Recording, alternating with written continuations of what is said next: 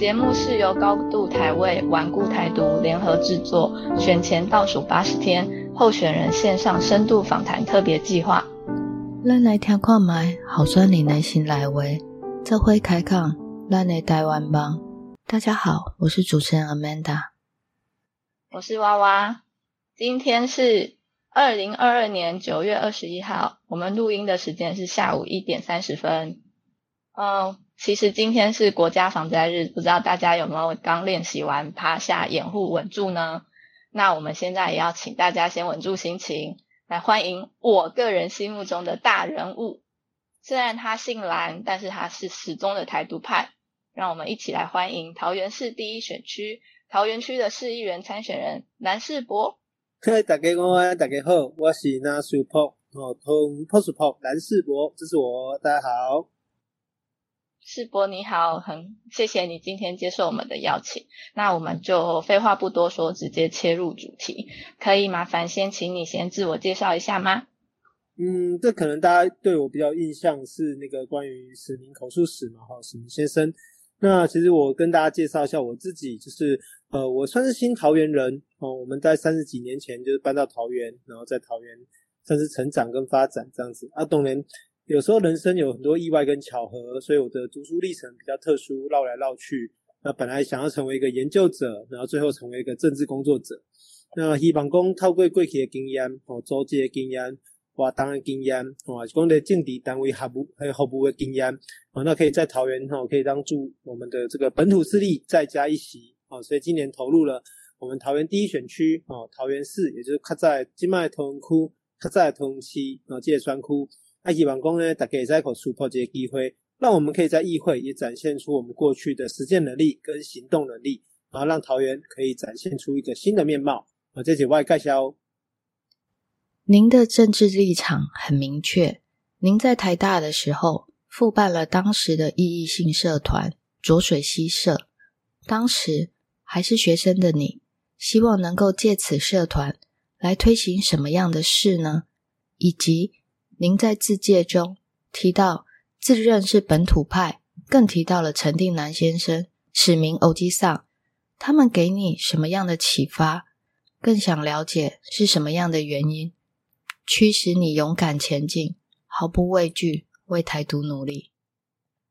我觉得这个问题蛮有趣的啊，就是其实也在工作等的哈，为这个给构书开始讲，不过。呃，我常常在每次聊天的时候都会提到，其实人生有两个层面嘛，就是呃必然性跟偶然性。必然性就是说你的意志会决定你想要做什么，那偶然性是指人生会有很多意外。那很多时候我们回想的时候，都是呃会把很多事情串起来，好像变成一个必然性的结果。但是事实上，我觉得很多时候都是意外使然呐。那像刚刚讲到嘛，就是呃我自己其实呃很早就关心选举。可能七岁、八岁、九岁，那时候台湾民主运动很热潮的时候，那你跨双地嘛，我们还可以换传单写什么啊，甚至关心新闻啊，哦，然后投票的选前之夜啊等等，其实都会关心。但是我觉得对我来讲呢，一开始一个最大的算是很意外的冲击，应该是在我念专科的时候吧。就就是说，他专科的时候，我开始识识到一个物件，叫做台湾的文学，哦，也就是台湾的文学。那一种我开始熟悉台湾文学时，我就开始发现有一个东西蛮有趣的，就是讲，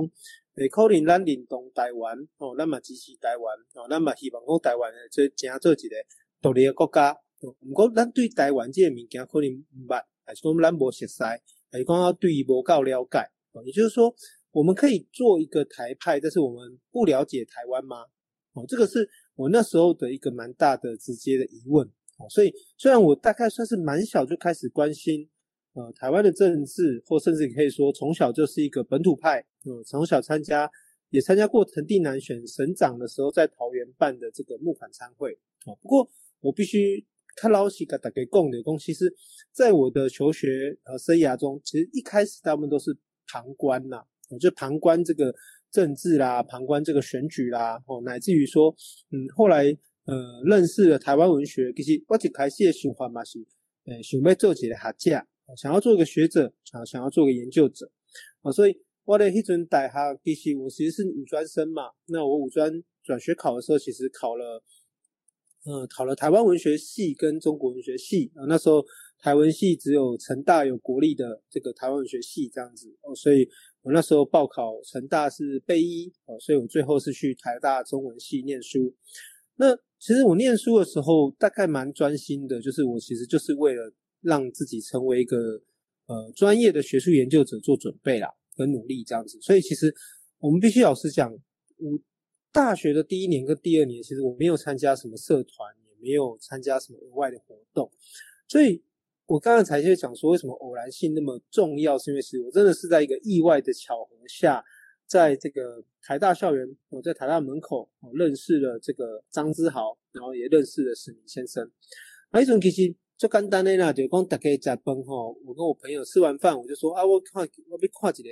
哦传奇人物安尼，哦，啊去看书名。那一种其实我历上已经八十几岁啊，哦，我来记得讲我阿祖嘛八十几岁过身，哦，所以我那时候就觉得说啊。罗丽莎好像是一个，应该是一个很很传奇的老的人物，而且甚至有可能随时离开都很合理的一个人哦，所以那时候就是觉得说，是不是应该要去这个台大校门口看一看这样子？而且，比如我买记得讲，迄阵台湾人四百年书哦有出版嘛，吼，一本册足贵诶，一本一套要五千块。啊，学生时代虽然真爱买册嘛，根本就买不起哦，所以就讲啊，既然买不起那一套书，是不是也去看一下？所以我就就走去。走去迄个台大门口，哦，去看书名，我里上啊，底下哦，才在那边认识张子豪。所以其实后来的很多故事，其实真的就是在那个晚上产生一些变化。只是事实上，在那个晚上的时候，我们也没有想到说它有那么大的差别。哦，我讲讲迄阵，我甲张伟，吼，我讲张伟，啊，集合嘛，张志豪，我甲张伟迄阵咧遐，其实阮两两个人在讲啊，就讲。我们就觉得很有趣，也很难过。就是说，那个晚上，其实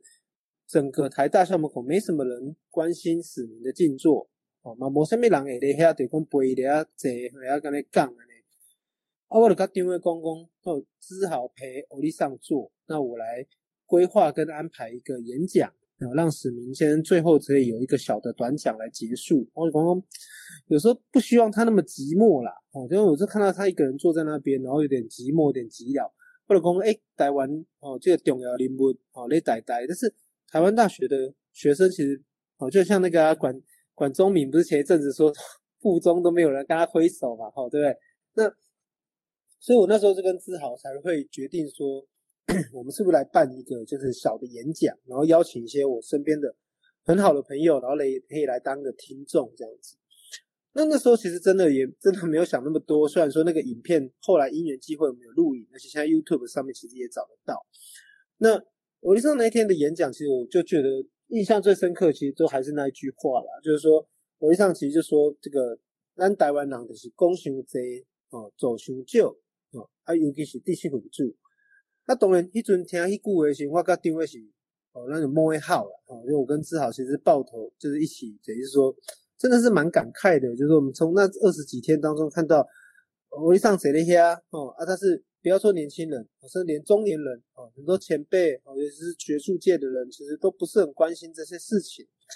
当然，那数来看，发现讲，我一上其实真的是真知灼见啊，他看得出反反分裂法对台湾的影响，甚至他后来。他也看得出连战要去拜访中国背后所隐藏的一个很大的危机等等，所以我跟丁威存在在讲，我们就想说，那是不是我们可以做什么事情？所以，故话对我来讲，会使讲，讲什么物件影响我一世人，啊，种改变我一世人，其实我刚刚这绝对是最重要、最重要一句话。就是说我从一个那时候真的是蛮专心看书，因为那时候大家已经进入到那个状态了，就我自己会规划自己的读书进度。那每个礼拜大家都读一两本关于台湾文学的研究的著作啦，或学术的著作等等，都是蛮专心的，就是想要往这条路去走这样子。那事实上，一一尊公益顾为了，其实我跟丁威丢，我们就一起去算是成立了或复兴了一个社团。那社团就是呃台大浊水溪社嘛。那浊水溪社当然是早期的学运农运社团。那那其实到我们那个时候。尤其是两千年到二零零八年的时候，其实整个学生运动已经开始萧条了哦，本土运动也比较萧条了。那那个社团基本上就拎懂啊，罗列叮当，就觉得算是一个这个休眠状态这样子。然后有一天志豪就找我，就说：“哎，现在手上有好多社团哦，台大规定这个不能创社，但是可以复社，所以我们就决定去复兴的一个社团，哦，就是台大左水溪社这样子。那我们那时候弄浊水溪社，其实，呃，想的很简单诶，就是我那时候因为我在读台湾文学嘛，台台湾文学、台湾新文学运动的本质复兴的团体其实是台湾文化协会，哦，所以我们是甲定位就讲啊，咱无咱就办一个社团，迄个目的就讲咱会使像文化协会共款，哦，就是讲咱来办讲座，哦，咱来出报纸，哦，啊，咱咱有一寡行动，哦，啊，至少会使互大家会较加读一寡册，所以。大概从二零零五年到二零零八年哦左右，大概有三年四年间的时间。我们说实在话，其实这四年我们跟史迷先生几乎我自己是完全没有接触啊，也就是我们就很认真的，我一边念书，然后一边弄社团，然后发行社刊，然后会会有一些活动等等这样子。那当然，社团的经营就是我们大家常知道了嘛，就是爱加宵夜啦，爱搞杯啦。爱去去胜啦，然后有时候其实跟很多好朋友其实都有一些，到现在都还有很密切的联络，哦，只是说他们不见得适合曝光或什么这样，但是大家都写的啦，恭喜在比我家己同学较写，哦，当初较写安尼，所以我们那时候其实浊水牺牲那几年，其实我们不能说做蛮多事情的，我们应该说它就是维系一个香火啦，就讲当年拢有真死的学生，吼，啊，加加加里咱社团，吼，办读册会。哦，啊，到顶读册，啊，无读的去食宵夜，哦，啊，大家和朋友去头上，就是有时候想起来，就是也真的不是说什么了不起的事情，就是就是很单纯的办办活动，办办什么。那但是当然是会有一些意外啦，哦，意外就是其实是这个野草莓，哦，就二零零八年的时候，这野草莓学运这样子。啊，当然有兴趣的朋友才可以看迄个纪录片，哦，就是有广场的描述那个整个野草莓学运的过程跟挫败。啊，迄阵当然是失败嘛，因为咱的数据拢无拢无成真，哦，拢无实现嘛，哦，啊，毋过 就因为迄届即个野草莓的学运，其实重新就意外的让我们跟呃史明先生又重新搭起来，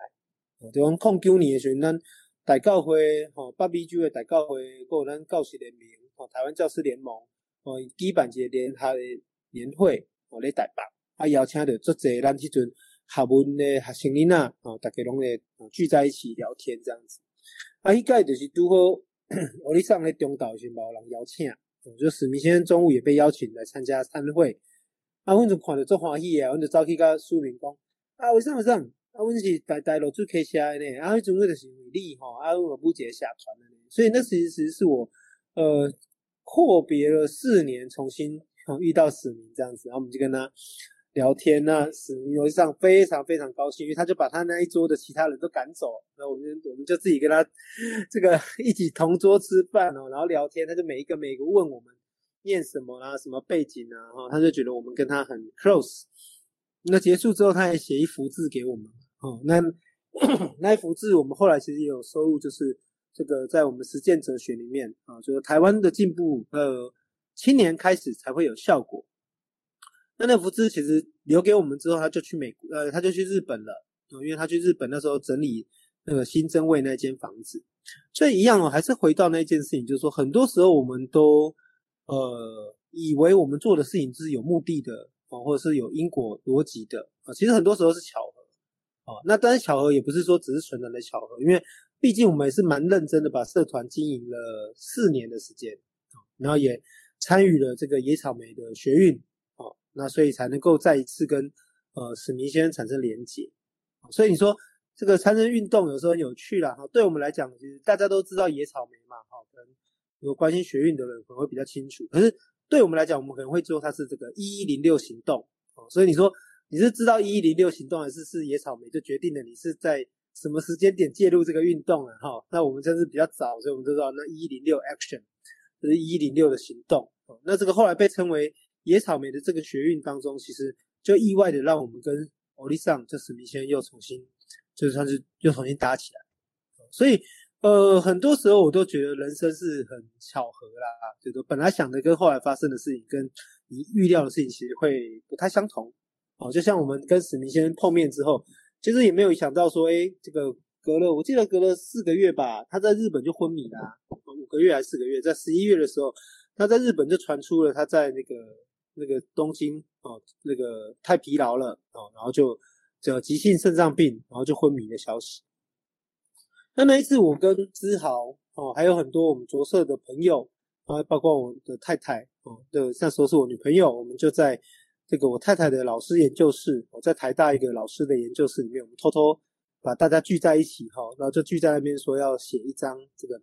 卡片啊，慰问的卡片。那就在写慰问的卡片的时候，你也知道嘛，这十几个人围在一起，所以这个一个人在写的时候，其他人都在聊天嘛。啊，一直都讲，哎，奇怪，你嘛觉得问题哦？就讲，我们其实都很尊敬欧丽桑，不管是零五年或者是零零九年的遇碰面这样子。那可是我们这群人很很，我记得好像知豪啦，应该是知豪，因为知豪是一个嗯提很会提出想法的人。他说我们都很尊敬他，那我们也很这个哦，算是敬仰他。但是其实我们不太认识这个人，就讲咱唔知道伊爱食啥，咱嘛唔知道伊发生过什么代志。啊，那我们也不知道他的生命故事，甚至也不知道他的恋爱，也不知道什么，好像对这个人好像什么都不了解，只知道他写了一本《台湾人四百年史》，然后我们就非常尊敬他。我觉得好像有点奇怪哦，就如同我当初觉得，然后我们认同台湾，可是我们不认识台湾的文学啊，这蛮就奇怪哦。所以一准就讲，哦，伯来的卡片来电下来，那张卡片现在还有留着，我们就写说，哎，欧丽桑，你如果回来台湾哦，我们就来给你进行一个访问，好不好？我们那时候是这样，就是有点像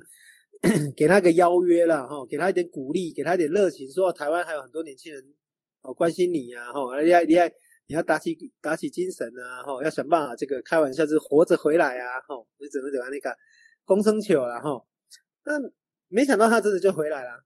他十二月就回来了，呃所以我们其实十二月到隔年的六月，大概半年的时间，我们其实就开始完成了他的口述访谈这样子。哦，当然想象的比实际的来的简单太多了。哦，一种问题工啊，十倍五个人，五个人，哦，一个人负责两次，哦，十次就可以把它完成。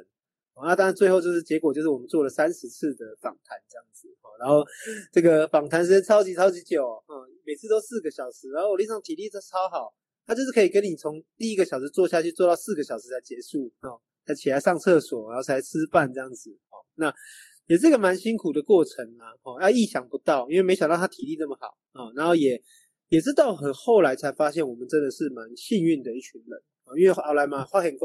有这些朋友甲想要甲做鸿蒙嘛，然后弄失败啊，啊，我们为什么会成功呢？我其实后来有评估过，就是说，哎，我发现可能就一个很简单的理由，就是啊，因为史明先生觉得我们是他有点像因为他而成立的一个社团，或者因为他因缘际会成为了一个团体。对我们相对比较有信任感，所以最后才算是在一个偶然下，然后也是一个必然下，哦，然后我们最后才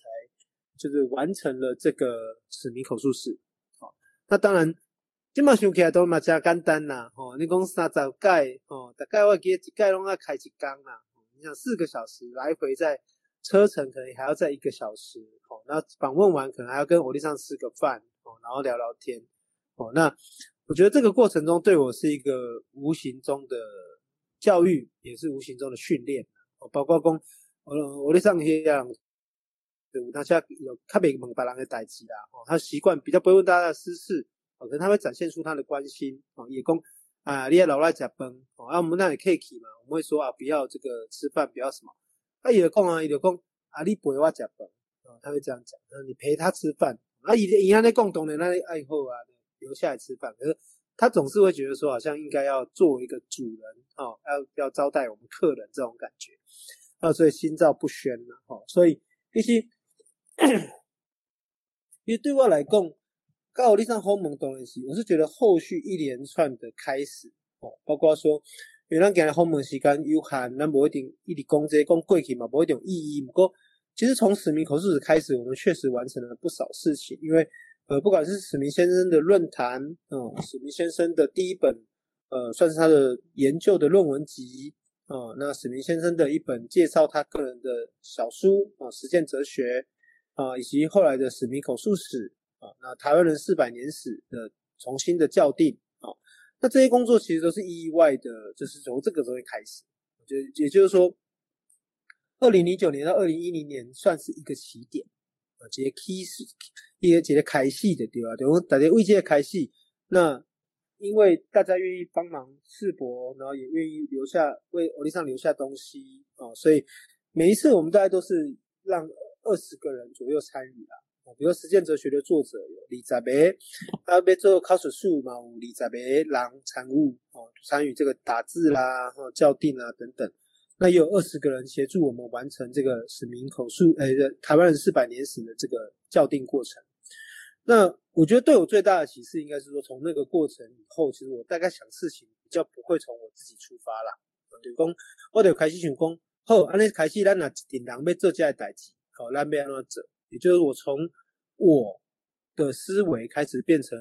我们的思维啊，就讲一点人要安怎思考代志，哦，一点人要安怎做代志。我觉得这对我来说是一个蛮大的转类点啊，就是我从。比较想要走学术的性格，慢慢转变成做一个组织者跟工作者这样子。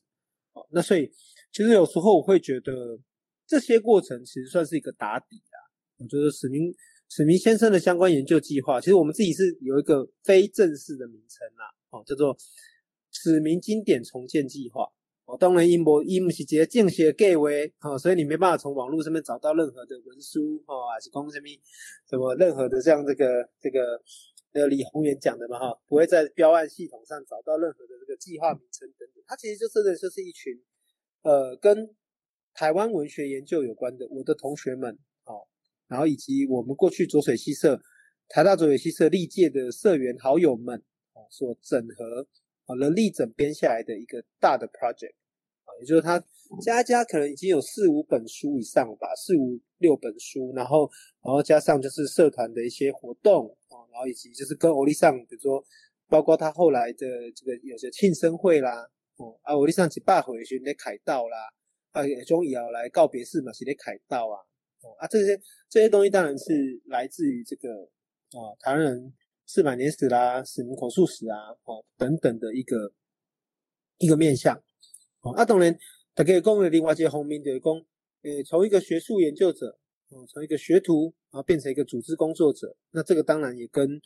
呃，就算是也算是我自己的组织培力有关嘛，呃，就是共生音乐节。那当然，我其实因为一一年开始开始参与学生运动，哦，那包括一三年开始开了一间咖啡店，啊，一二一二年吧，开了一间咖啡店，哦，叫后门咖啡，哦，然后又搭配上了整个，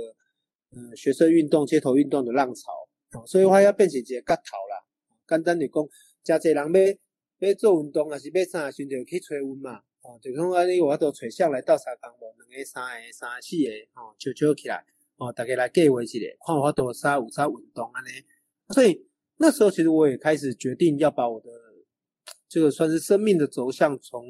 从研究者、从学者转型成一个组织工作者，哦，或者说一个运动者这样子。所以它其实是相互相配合的啦。就讲咱做。我哩上的物件啊，迄是一个思想，迄是一个理念，哦啊。毋过咱做二二八的纪念活动，哦，迄就是一种组织啊，涉及到战略和战术啊，跟所谓的纪律啊。啊，阵我其实是迄阵咧台北，差不多第一届到第五届，基本上都有直接的，算是蛮直接的参与共生的一个规划。那到第六届开始，也算是比较侧面呐，就是侧面的关心这样子。那这样的一个过程，其实。就是除了不止共生音乐节嘛，还包括在二零一一年开始到二零一四年的每一场社会运动啊，基本上我们都算是直接参加。只是说，可能我们那时候还不是一个拿麦克风的人，我们可能大部分的时候，因为我们开玩笑了哈。你如果看广场，或是你后来看街头，你会发现浊水溪社的人有个特色，就是我们这是纠察队，我们每一届就是所谓的这个管。管那个维安啊，管交通，管什么？其实着色的人基本上就是我们就是默默付出的这一种人呐，哦，所以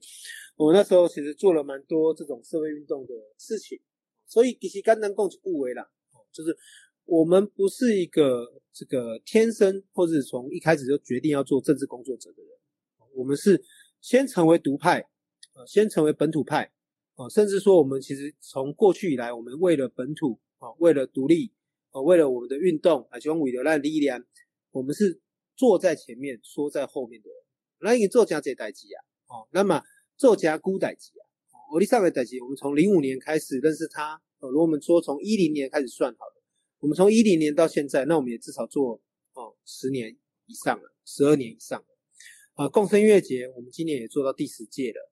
也就是说，世博其实参与每一件事情，其实我们都是从一个比较长的时间去思考，而且我们很明确的设定，就是我就是要有一个这个固定的产出啊，固定的成绩啊，固定的一个成果啊，可以对大家交代。这个是这个是我过去以来一直有的这个算是信念啦，啊，就是说有直接的成果，我们才可以给对我们支持的人有一个直接的。算是说，让我物件啊，让我心机啊，对不？让就是有人啊，我做出物件啊，哦啊，这样的东西，其实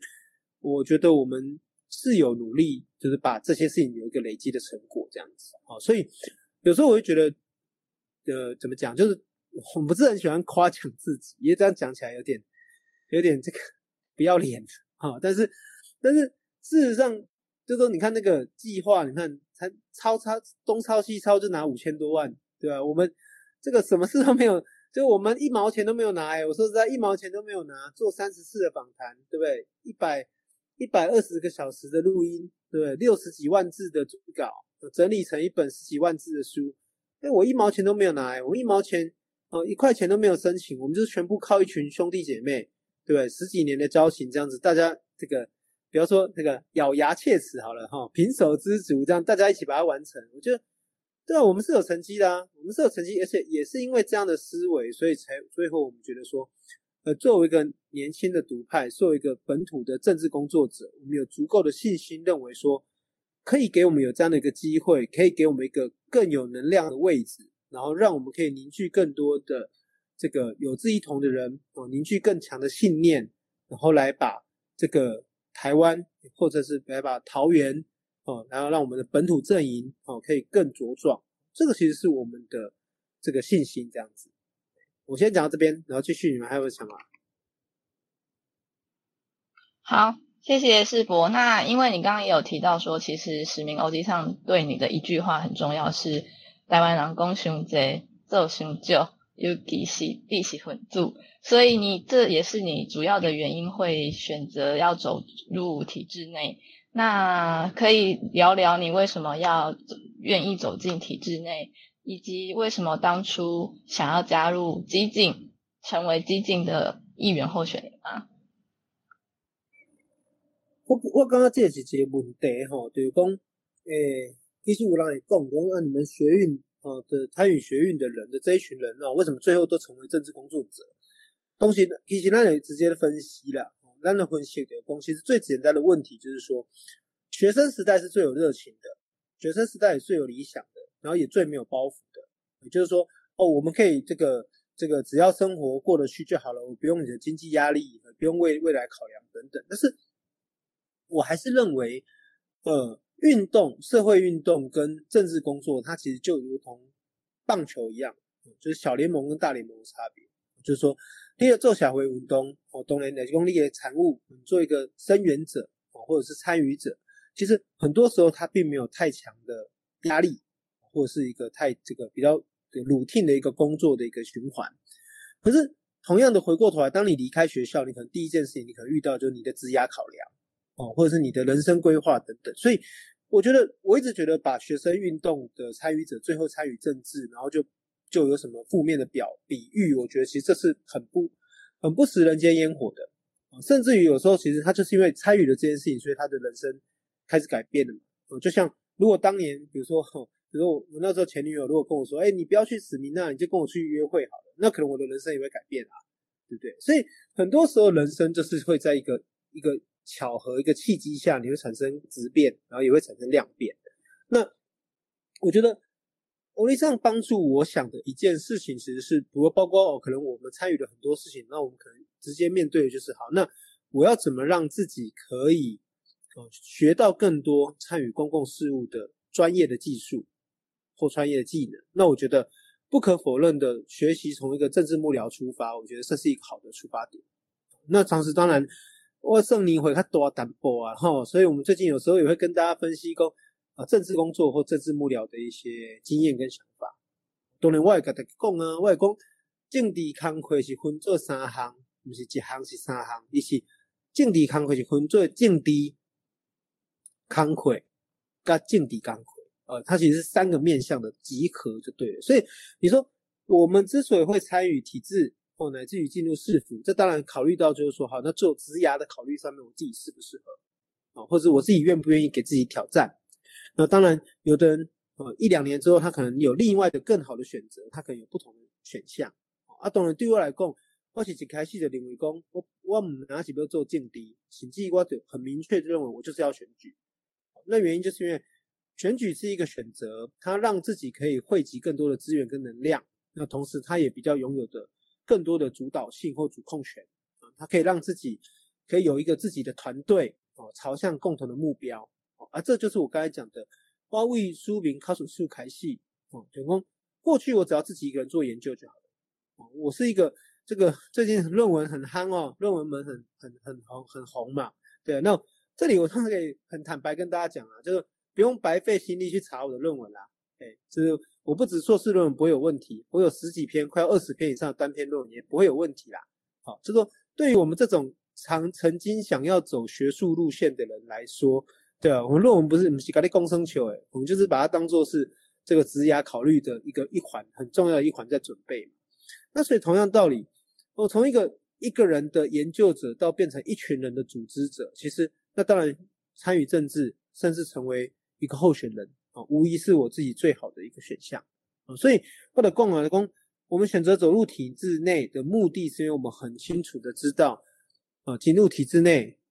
啊，政治是一门专业。你需要在这个专业里面磨练啊，你才会了解到说这个专业需要有多少准备哦。你要准备狼哦，你可能要准备猪丸哦。你要了解这个政府体制的运作哦，你要了解公文系统哦，你要了解官僚体制啊，你要了解核销，好了解审计哦。那在这个过程里面，其实我觉得进入政府部门哦，我后来就加入了文灿市长团队嘛，那我担任。秘书哦，其实严格讲起来，我在市府担任到二零一八年，哦，那我在二零二一年才算正式的，就是哦，形式上啊，或者应该选就是正式的退出，呃，文灿市长团队，然后开始投入选举。那过去这六年跟七年当中，我觉得对我来说，其实是一个很重要的经验啊，跟体会啊。就讲，咱的推这话，哦，咱的做小回运动，其实很多时候是巧思。很多时候是一个冲撞，很多时候，可是它可能是在破的层面，不是在利的层面。可是进入到政府部门，那其实我觉得对我来说，哦，经过了六年、七年，我们可以讲说，哎，南京嘛，最后准备哦，我们打算进入政治工作的下一个阶段。哦，那因为我自己的看法很简单，哦，因为在外面，在体制外，其实你批评很容易，哦，你提出哦这个就不公平，哦不正义，或者是觉得你有疑问的地方，我觉得这都相对的简单。但是进入到公部门以后，让我去思考说，公部门其实是一个大机器哦。当然了，我会摘雕，我们有办法驾驭这个大机器，哦，是我们有办法指挥这个大机器。那么它的力量绝对远远超过于我们一个人或者一群人。所以外循环就干单，就是说，我觉得经过市政府呃的幕僚的一个训练，其实我觉得我认同的新政治，其实比较不是一种。批评式或负面式的新政治，我认同的新政治其实是认为说，应该要透过实际的参与啊，让自己不管是现在、过去作为公务员，现在作为一般的老百姓，或者说候选人啊，乃至于以后是希望能够成为代议士啊、民意代表，我觉得这样的身份其实应该要透过实际的参与，成为公部门跟地方的连接，也就是说，其实你是一个桥梁。很多时候有人说哦，我要成为一个照妖镜。我要成为一个这个什么这个放大镜，我要成为一个这个手术刀，我随便你啊，这个你怎么想？但是我觉得我自己对新政治的看法，其实简单简单来说，是你应该成为那个局内人，啊，你不是在局外批评啊，局外骂局，而是你能不能跳进去里面，你帮助两边，也就是公部门跟地方，你找到一个连结啊，让双方的旗舰可以化解。我觉得这是政治。应该说，不要说新旧政治，其实这就是政治的本质。哦，另外就后面是啥？另外就后面是公。其实我们在公部门里面，我们也看到说，哎，我们过去很容易把政府想象成一块铁板。但是我们就忽略到说，其实很多时候是局处跟局处之间，可能他们可能彼此不清楚、不知道，或者说资源没有连贯，讯息没有连通，所以没有办法创造出一个新的东西。所以我的新政治其实是建立在哦这个参与、连结跟整合，也就是说，我们能不能连接公部门跟地方？哦，我们能不能让跨局处之间可以合作，然后让地方资源可以整合？而最重要其实是创新，也就是说，它可以可以让新政治变成一个建设的东西，就让更些新的物件，让它结好结新的境地，可以让整个市政哦，因为这样的一个督促下，产生新的换血跟换新。我觉得这个其实是一个蛮重要的一个环节。所以我来讲啊，就讲讲修这做修少啊，当然其实我跟你讲，咩嘛是在讲啊，好批评也是讲啊。对不对？那回过头来，那批评完了呢？啊，这件事情要怎么做呢？哦，能不能符合审计制度的要求呢？好，然后能不能让我们期待的一个创新的东西能够在桃园实现呢？哦，我刚刚这这几几类做政敌联盟来讲政敌哦，刚做价哦，必须要去思考的一个很重要的东西。哦，所以让你供啊，我说为什么我觉得我做好准备？因为我在体制外待过，我也待过体制内。我们看到了体制外的理想跟期待，我们也看到体制内的资源跟能量。那如果能够把这样的理想跟能量结合起来，那这一步啊，即使只跨出一步，即使只带着整个桃园往前走一步，那我相信那一步也会比我一个人走来的远，来的长，来的大。啊，这其实是我们的目标。哦，所以其实咱就讲，重点是啥？重点是咱要如何，哦，如何透过咱的。合作啊，把不同的人、不同的立场、不同的思维，哦的人整合在一起，共同为一个相同的目标往前走。其实这就有劲敌嘛，哦，这就有劲敌嘛。那蓝老公因万能公后，我们支持独立，我们支持理念，但是曲高和寡，还是说我们就是一个人缘很差，沟通成本很高，哦，然后给狼乖的狼，哦，那这样这个路线是不可能成功的，因为这个世界上就是充满着知识的落差。这个世界上就是充满着对于政治前景期待的落差，这个世界上就是存在着大家对于这个政治步伐的要走多快，要走多远，要走多急，有不同的想法的人。啊，那你自己要哦，雄雄被用造诶，还是无要紧。不过，如果当你是带着一群人的时候，那可能就要得思考，到底大家如何能够一起走得比较远，而且走得比较久。我觉得这才是一个重点。好，谢谢。那现在我想要再进入一个再稍微高一点的层次，因为毕竟世博跟欧基上的渊源很很深，所以我现在想要请教的是，呃，台湾其实历经几度的殖民统治，构筑在共同体意识是非常薄弱。那根据你过去的经验，假使未然你有机会进入体制内，对于中华民国这个。权柄在利用上，你会有什么样的感想，或甚至有折冲的部分？那咱今麦的公还是了哈，就是说，其实学术上哦，瑞人就吴瑞人嘛哦，他会讲，就我刚刚很熟，我就直接叫名字。那瑞人他就会提到说，台湾其实存在嘛，后殖民论纲里面提到嘛，就是我们存在呃多重殖民跟内部殖民的问题嘛。那多重殖民当然就是有历代的统治者来到台湾的一个殖民状态嘛，经济的剥削啊，政治的压迫啊，大屠杀啊等等文化的这个清洗。当然不可否认，这个重层殖民跟内部殖民，其实它让台湾的共同体意识其实相对的，我觉得建构不容易啊，乃至于产生不同的想象，但是。我们也得回过头来想，就是所有的 nation，就是民族国家的形成本身，它其实都有暴力的成分存在。哦，不管是美国、日本哦等等，只要是只要是一个国家，它就是或多或少就是国家暴力，或者是整我们讲统合好了。哦，那日本这样统合这两个字看起来很中性嘛，但其实它也是很暴力的名词啊。对啊，全日本也是被统合成东京腔啊，对不对？哦，那个那个大阪腔就是有点像地方方言啊，对不对？更不要说什么。这个离岛、鹿儿岛啊，什么北海道啊，对不对？所以我意思是指说，其实台湾人要去思考的一件事情，就是说，哦，这个好，哎，这个好学术哦。慢慢，先顺便讲一下，是去年在台北的时候，曾经有一次演讲嘛，我们就说，其实我们会进入到一个很有趣的状态，就是说，呃，我们台湾其实从过去的后殖民哦，然后到后现代哦，我们在谈这样的一个这个情境的时候，其实我觉得台湾很有趣的是，我们反而到二十一世纪以后进入一个后民族、后民族的情境。这个后民族意思是说，这个世界某种程度上是倒退的。倒退意思是说，当二九零年代、两千年的时候，其实大家都对民族主义觉得是一个很陈旧、很古老，然后甚至是很保守、很传统的东西。然后可是没想到到了二两千二零二零年以降，哦。把大家重新思考民族主义，大家忽然发现民族主义是个可以保护自己的一个工具，或者说是捍卫自己的一个方式的时候，在台湾忽然好像民族主义变得没有那么脏，哦，民族主义好像变成一个好像开始可以被提出来了，被挂挂在嘴巴里面了，甚至被拿在手上了。哦，上礼拜欧丽上的这个晚会，哦，那个林佳龙部长，然后跟陈松部长来到我们的这个晚会现场，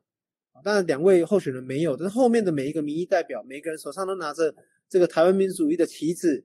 哦，我就觉得这个有点这个情境错置哦，就是说哇，九零年代好像不太容易发生，或者是两千年的时候，可能完全没办法想象哦，议员居然会愿意拿着这个候选人愿意拿着台湾民主主义的旗帜。那当然，我意思是指说，这个意思是指台湾在一个后民族的情境下重新思考民族，这代表我们必须要让这一个情境对于台湾共同体的形成是有帮助的。就是讲，咱必须要透过这个环境，互咱大家去期待，或者讲大家去盼望，讲一个台湾民族，一个台湾国家的形成啊。咱咱这个世代，咱这个时代，有一天，嗯，咱看到台湾这个国家正常化。但是，我们也得考虑到另外一个层面的事情，是我们想象的这一个国家，或者想象的这个台湾的这个国家，它可能会。比我们想象中来的异质，啊，就是也多元性啊，它的特殊性跟它的丰富性啊，甚至它的内部矛盾性啊，可能就是这个国家的本质。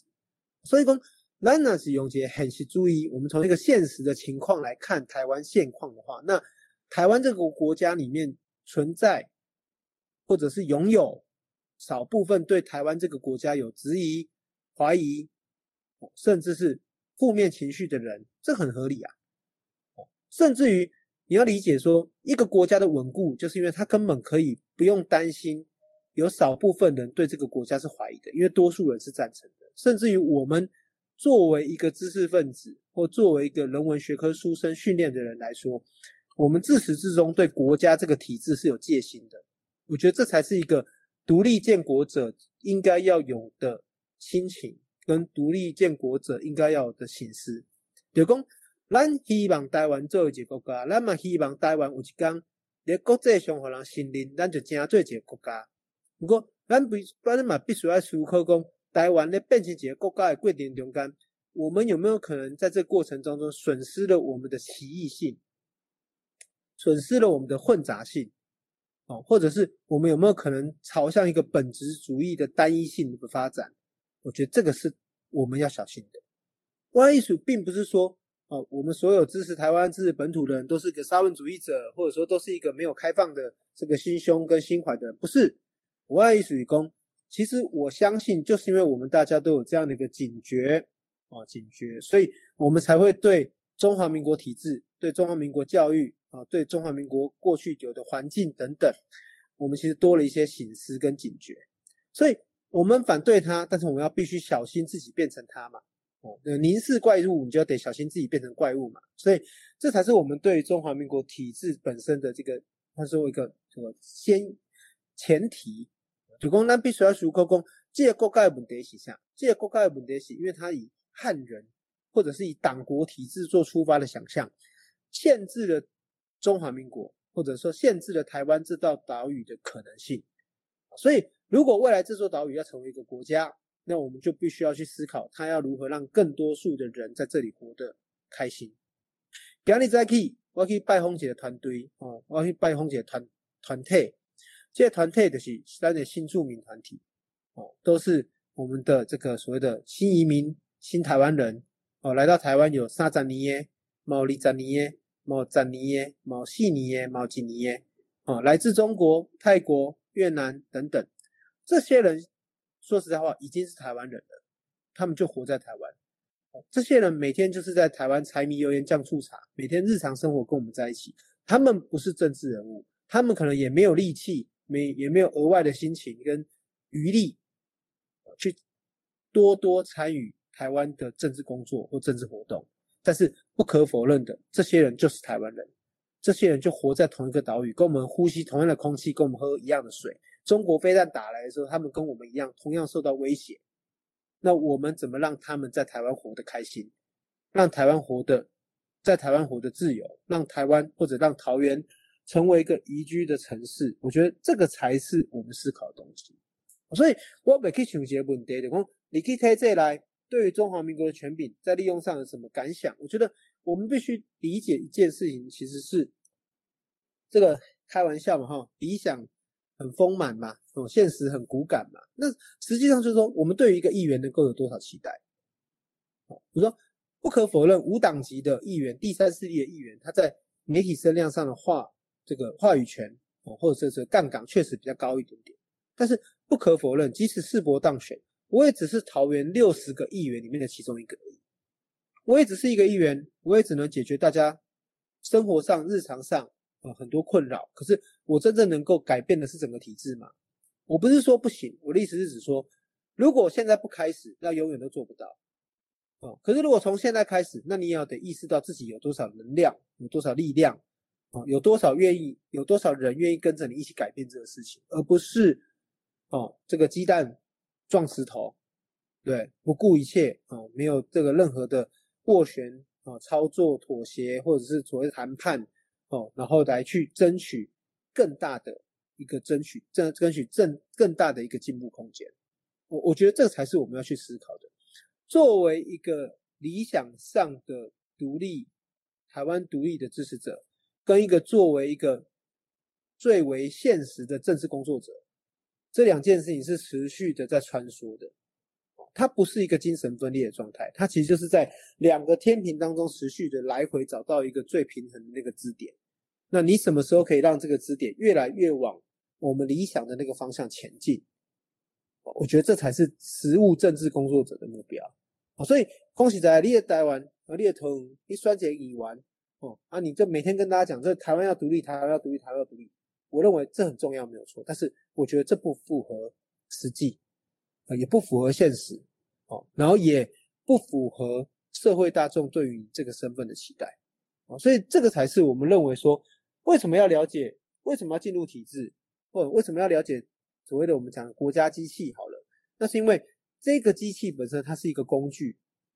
工具有时候是中性的，工具没有分它是什么，工具就是工具，你必须得懂得这么大的一台机器要怎么运作，那有一天即使好，下一秒就独立了。哦，没有办法驾驭这个机器，那是没有用的。对，这个机器瘫痪在那里，那中国就打过来了，就是这么简单。那你要怎么让这个机器可以在运转呢？你怎么让自己具备这样的经验，可以知道哦，一个议员要做什么，一个立委要做什么，一个市长、一个首长要做什么，一个行政院到底有多少机关，到底有多少组织，到底有多少人员，哦，到底要怎么调配？这些东西就没有什么好讲，这是这就是时间，这就是经验。这就是爱五郎有办法一步一步走到那里，他有他的团队，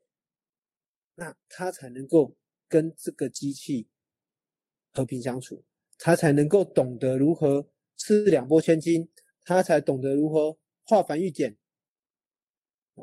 那让这个机器听话，让这个机会机器朝我们要的方向走。所以你不可能从一开始就跟这个机器站在对立面。你一开始说好，我要摧毁你这个国家机器，那事实上，当你摧毁以后，你还是一无所有，你还是得重重新建立。问题是，你连怎么打造一个机器都不会的时候，你要怎么摧毁它？所以这个是我没有，我不是，我不会认为我说的是对的，或者谁说的是错的，没有，我只是提供一个想法，在务实层面上，你得先了解这个国家机器怎么运作的，那你才能够去思考，有一天当你能够，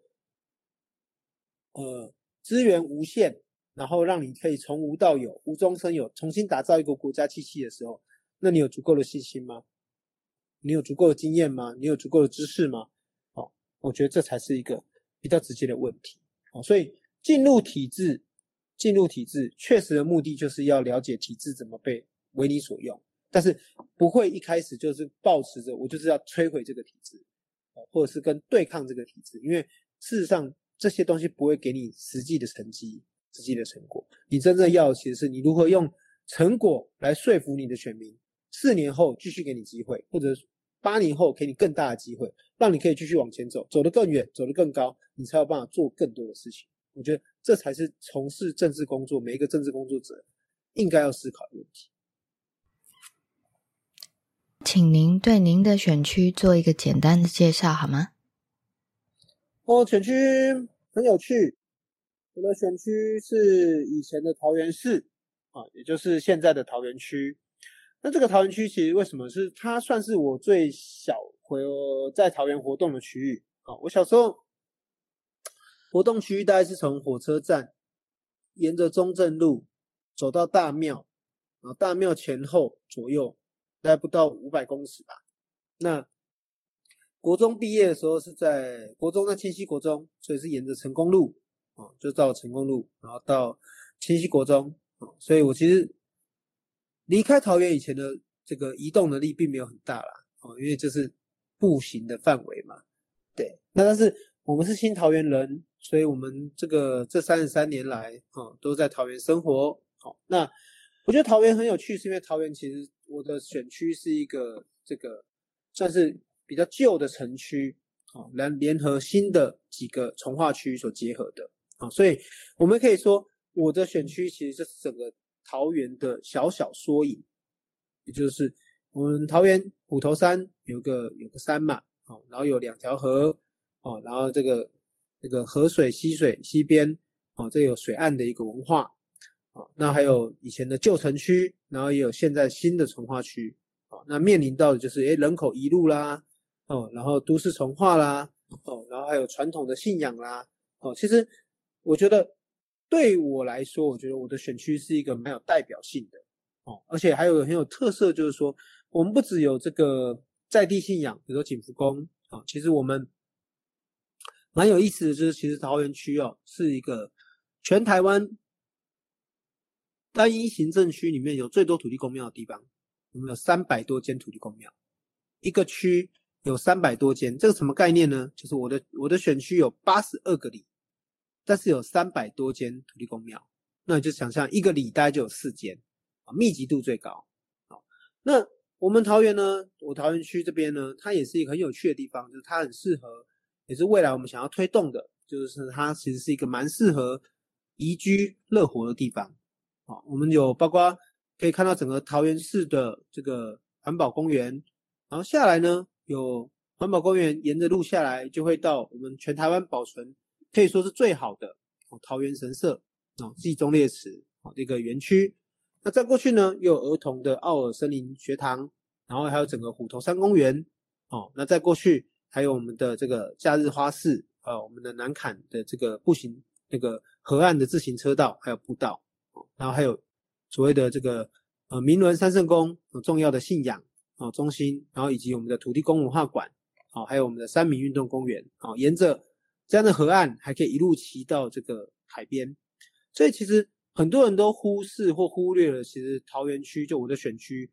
它是一个很有潜力的地方啊，因为它不止这个交通方便啊，然后还有就是它的建设完整哦，然后以及就是说其实它在假日是一个很适合带小孩子来玩的地方。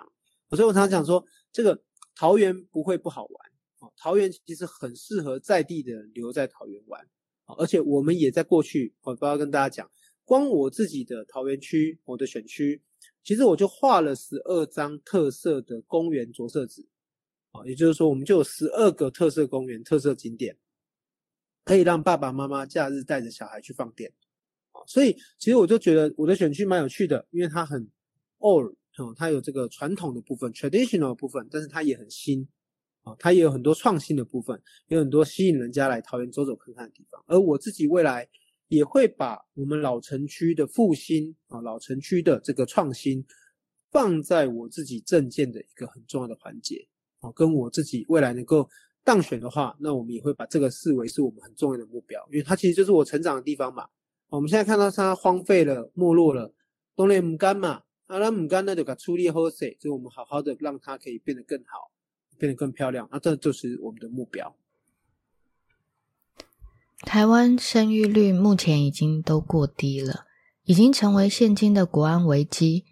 您在这次政见中的助托育、好上学、挺社宅，都是让小家庭能够安心生活的政策。你的想法是什么？你打算怎么在选区实行它？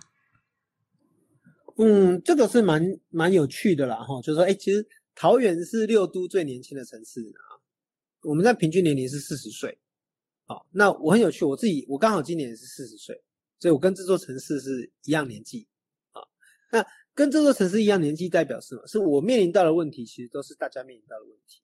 而青年世代作为一个社会的中间，其实不可否认，解决青年的问题，其实就解决了社会的问题，啊，所以我们就定了这个由小到有小孩到银发族都可以面面俱到的政策，它的目的其实就是希望让我们的小家庭可以在桃园安居乐业，让更多人成为新桃园人啊，让桃园可以成为未来台湾最重要的城市啊，这是我的目标。所以你看，我刚有提到，就是说，其实我们其实一个区啊，桃园区的行政区里面，其实我是提出一个观念，就是我们应该重新思考哦，某种程度上透过理。但是另外一个层面上，其实我觉得学区是一个很有趣的概念。今天早上我也在跟姐妹们讲，我说学区它离你的社区最接近。学校好，目前每个学校拥有的剩余空间资源也是最多的。比如说以前一个少子化嘛，所以一个学校里面可能以前有一届有十五个班，现在如果只剩七个班，那是不是一届就多了七间教室？那一个国一个国小六届。所以六七四十二，等于就就多了四十二间教室。那这些闲置的教室可以做什么？所以我就认为以学区做概念来拓扩充我们的托育以及我们的银法族的长照资源，我觉得这是一个可以思考的角度。那透过学区，我们把闲置的校园资源，然后转移成公托的哦公共的托育资源的时候，那我觉得这就帮助我们的爸爸妈妈在育儿上的困扰可以得到一定程度的舒缓。我自己嘛做衰啊，我两我两个囡仔都没抽到啊，我都没有抽到那个公托啊，哦，所以这个就是我们自己从自己的这个角度出发，哦，那同时我们也注意到说，哎，桃园是全台湾生育率最高的城市，哦，所以以学区为专约专以学区为单位，那我们提升公托跟准公托的量能以外，那我也注意到说，其实我们可以在这个什么一九二二嘛，哈，市政里面。市政专线里面，其实我们可以来规划一个育儿的专线，也就是说，到底桃园目前针对育儿上面的所有的资源乃至于服务，到底有哪些东西我们可以在上面做一个会诊，哦，那包括之前的疫情等等，我们让所有的爸爸妈妈在遇到问题的时候，啊，青年世代遇到问题的时候，都可以有一个咨询的一个对象，我们觉得透过专线来解决，啊，那另外一方面，我们也注意到说，桃园。几个地方哦，从化区等等，其实我们应该以中小学为单为为中心，那我们来规划步行通学的路线。也就是说，为什么小朋友现在好像失去了步行的能力，好，失去了自己上学的能力，啊，失去了活动的跟移动的能力。所以我们觉得以中小学为中心，我们规划一个步行的通行路线，我们把沿线的号志、车流、人行道啊，做一个整体的规划。也就是说。以假如学校的围墙是一个圆圈圈，那我们就希望这个学区里面至少有一个圆圈圈，跟一条横线跟一条直线，是可以让孩子们步行上下学的一个路网。从路线到路网，我们让小朋友规划一个以人为本的通学路线，让爸爸妈妈可以放心，让小孩子可以自己走路，然后上下学也安全。所以。从托育到上学，那最重要其实是什么？是有小孩，其实就是要成家嘛。所以我们认为还是要想办法提升社宅的数量，啊，降低申请的门槛。那这个我们必须说实在话，就是说桃园的房价受到台北的这个外溢的一个效益影响。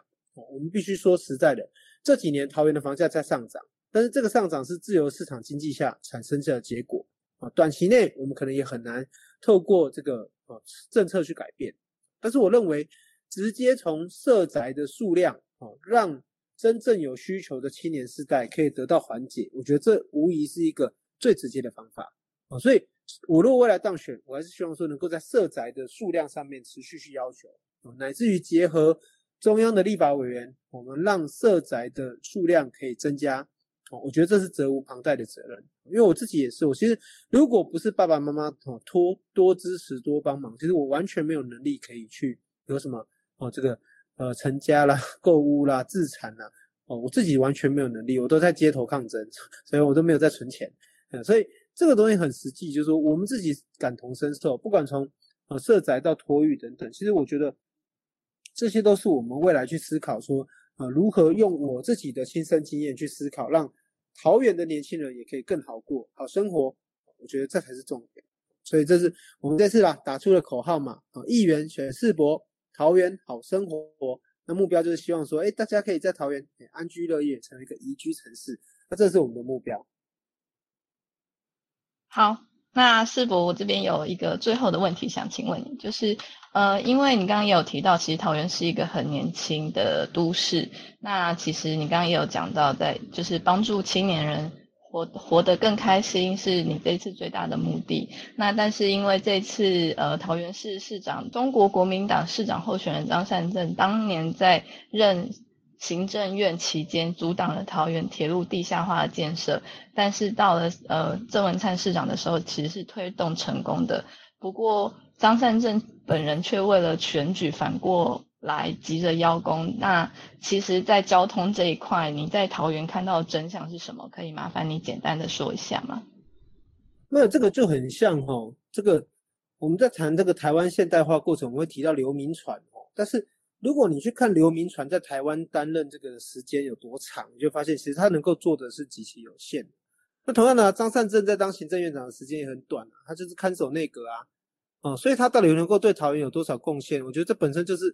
这个不用讨论嘛。哦，你时间那么有限，你能做什么？对，时间上就限制你了，更不要说地下化政策从头到尾就是郑文灿市长他的一个主要政见嘛。因为吴志阳。市长吴志吴志阳县长，他那时候希望是高价化嘛，所以这个高价化的政策改变成地下化，其实这个确实就是郑文灿市长用他的政治前途做的一个赌注啊，跟一个目标嘛，所以这个没有什么好谈的。桃园的地下化就是在郑文灿市长的强力推动，以及后来由民进党执政之后的一个哦齐力配合，然后让桃园能够在减轻负担的情况下，呃完成了这个目标。我必须说。这个不是桃园能独厚的，哦，桃园的地下化我们还是有部分负担，我们只是减少而已。但是台北市在地下化的过程中是没有什么部部分负担的，哦，台北在捷运、跟铁路地下化，台北在轨道建设，乃至于台北在每年的统筹分配款得到了比各个直辖市多这么多的资源，到现在为止，它已经没有什么资本门建设了，那我们还需要他们多给台北市吗？还是我们应该把台湾的统筹分配款的这个资源重新拟定、重新分配，让台湾的各个区域能够各得到公平的对待。我觉得这才是重点嘛。不然现在我都每天都看到柯文哲及其党羽们在讨论这个桃园的负债问题的时候，我觉得这个真的是让人愤怒。因为台北市得天独厚，台北市每天每年都得到我们两倍以上的统筹分配款，而台北市长所建立的政党。台北市长柯文哲的台湾民众党的候选人自己是桃园人，还在批评，还在造谣桃园的这个负债危机，这完全的不公平嘛？你的立场站在台北市的观点来看桃园，如果你要来选桃园，那你为什么不去选台北？所以这个是一个直接的问题，就是说桃园过去作为台北跟新北的边陲，甚至作为双北的一个卫星城市啊，缺乏主体性。缺乏荣誉感，在郑文灿市长这八年当中，确实桃园开始有一定的能见度，桃园开始也被讨论，桃园也开始有大量的人口用脚投票来到桃园。可是这个时候，却有人故意造谣生事啊，故意来破坏桃园的光荣感。我必须讲，作为一个高雄女婿，我们就说这就是韩国瑜的翻版嘛，这就跟韩国瑜在摧毁高雄的政绩一样，他其实就希望。他就是希望能够让国民党可以重新执政，不管这个候选人是国民党、民众党、时代力量，还是任何一个第三世界政党，还是无党籍，我觉得大家都得面对一个问题，就是桃园在一个资源分配不公平的情况下，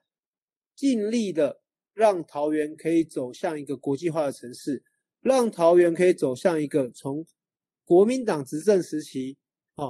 航空城的征收弊案弄到王爷要出巡，污水厂的弊案哦，弄到整个污水厂停摆，地污水下水道的这个工程在郑文灿市长接手的时候只有五趴，只有五趴，到现在已经接近四十趴，甚至换算成另外一个计算方式，其实是到六十趴。这样的一个良心工程在我们手上一步一步做，很多人还在说桃园都没在动工。然后郑文灿只会剪彩，我觉得这样的说法根本就是不负责任。所以我们要留意的是什么？桃园的经验在过去逐渐的被打造，逐渐的让大家对桃园有信心。可是有人却处心积虑的希望让桃园重新回到国民党执政。我觉得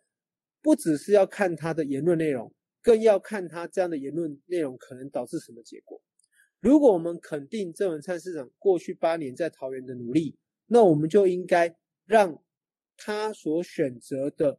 这个继任者，我觉得下一任市长能不能继续维持这样的执政，我觉得这是我们大家可以给他的一个回报。同时，我们也可以思考，台湾乃至于桃园需不需要下一代的新的政治人物，可以在这个机会上面跃上政治舞台，取得政治经验，建立政治团队，然后让他成为桃园下一步的。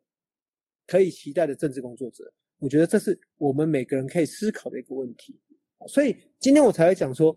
看看高雄，看看过去他们怎么污蔑高雄、摧毁高雄，然后现在他们有道歉吗？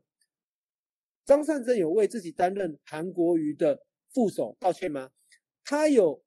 提过韩国瑜在当选市长不到半年内就去选总统，他都不觉得奇怪吗？张善政原本要用无党籍选，后来就成为了韩国瑜的副手。他过他对这个过程他有解释吗？那他现在为什么又平白无故的这个空降来桃园，要来选桃园市长呢？这些事情没有解释。对于当初担任韩国瑜副手这件事情没有道歉，没有说明，那么我不认为我们桃园人应该给张善政机会，因为他们就等于是要复制高雄经验来摧毁桃园。来破坏桃园的光荣感，我觉得这是桃园人应该要理解的一个部分。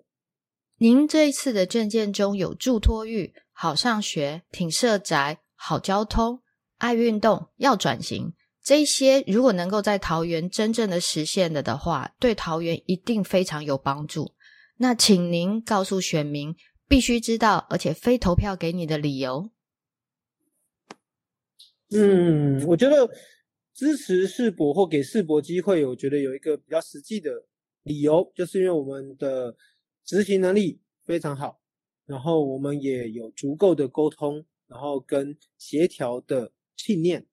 也就是说，我不是那一种认为这个大家要跟着一个强人政治，然后走向一个理想彼端的那一种想法，而是说我可能会想象的是各个局处的。呃，既定的立场是什么？大家考虑的是什么？那我们能不能在中间找到一个平衡，然后把它完成？